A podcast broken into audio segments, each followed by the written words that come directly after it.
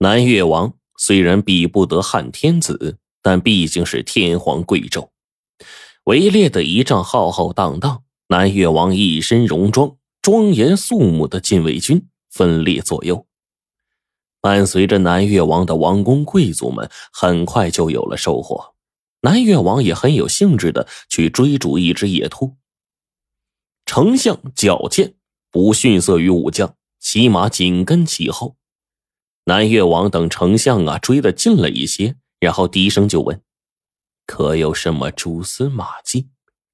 丞相神色轻松，朝着远处的山丘努了一下嘴。一个身影快速的消失在了灌木丛里面。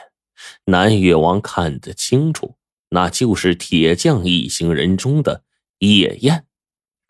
猎物开始上钩了，南越王就故意高喊：“朕稍作歇息，诸位不必伺候了，继续围猎。”参与围猎的将士们齐声谢恩，继续追逐着自己的猎物去了。南越王支开护卫之后，在华盖下的台椅上躺了下来，故意的露出了宝刀的刀把。他就怕奸细啊，真能在众目睽睽之下把兵符给偷走，并没有把兵符带在身上，却带来这把做了手脚的宝刀。可日头都已经盖过了头顶，夜宴却一直没有动静。这个位置靠近灌木丛，又有华盖的遮挡，最适合偷盗了。南越王有点浮躁，翻了个身，偷瞄了远处的身影，果然是有点沉不住气了，在慢慢的靠近。正在这个时候，南面忽然传来了一声沉闷的雷声，地面一阵晃动。南越王豁然起身，脸色煞白，中计了。还没等他反应过来，附近围猎的将士们就高呼着“地震，保护陛下”的就围了过来。南越王指着山丘，抓住奸细。可是山丘上哪有人呢？南越王一跺脚，火速回宫，皇宫许进不许出，违者斩立决。可还是晚了。等南越王赶回宫中，卧房的案桌下面的暗格早已经敞开了。里面原来放置的兵符也不翼而飞，宫门完好无损，守卫也没有见到任何人闯入，只有后宫的三丈多高、一丈多宽的宫墙似被鬼神之力给硬生生的掀开了，奸细就是从这儿大摇大摆的进了南越王的卧室，把兵符给窃走了。难道铁匠一行真有鬼神不测之为吗？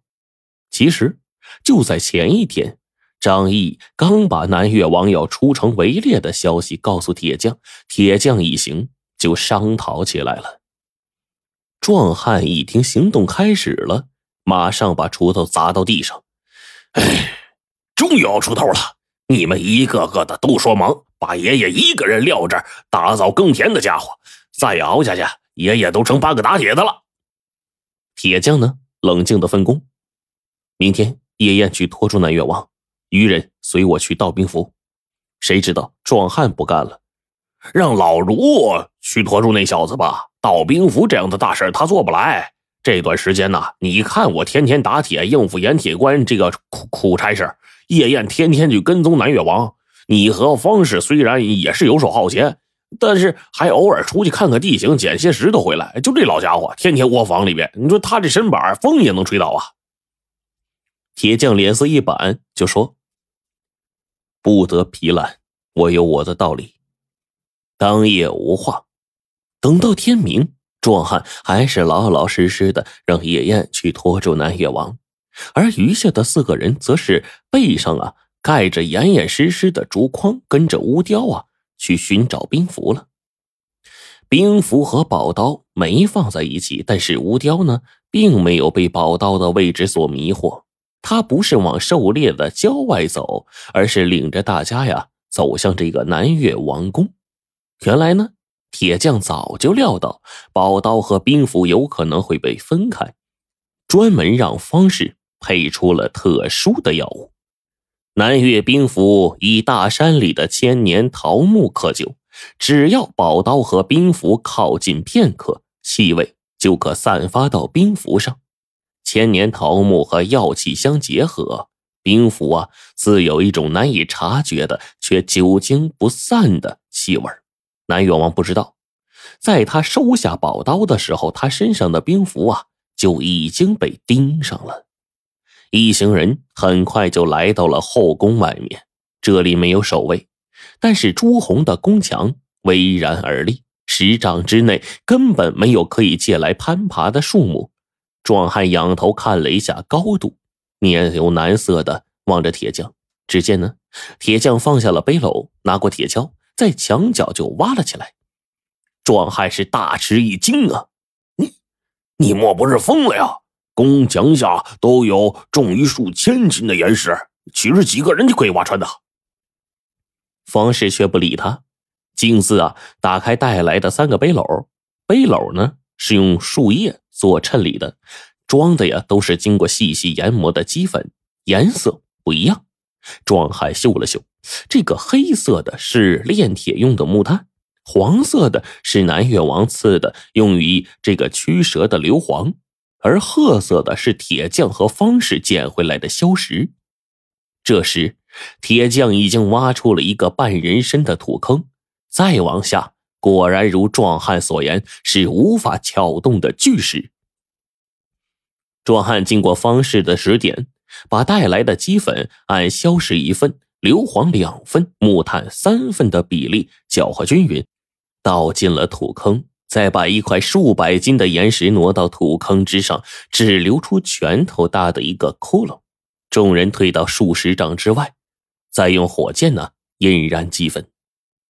壮汉本就是万军之将，百步穿杨不在话下。箭雨一出，须臾之间，地动山摇，乱石横飞。四人伏在远处，耳朵也被巨响震得是嗡嗡作响。等到巨响过后。原本固若金汤的宫墙，似乎被雷公给炸了一个口子。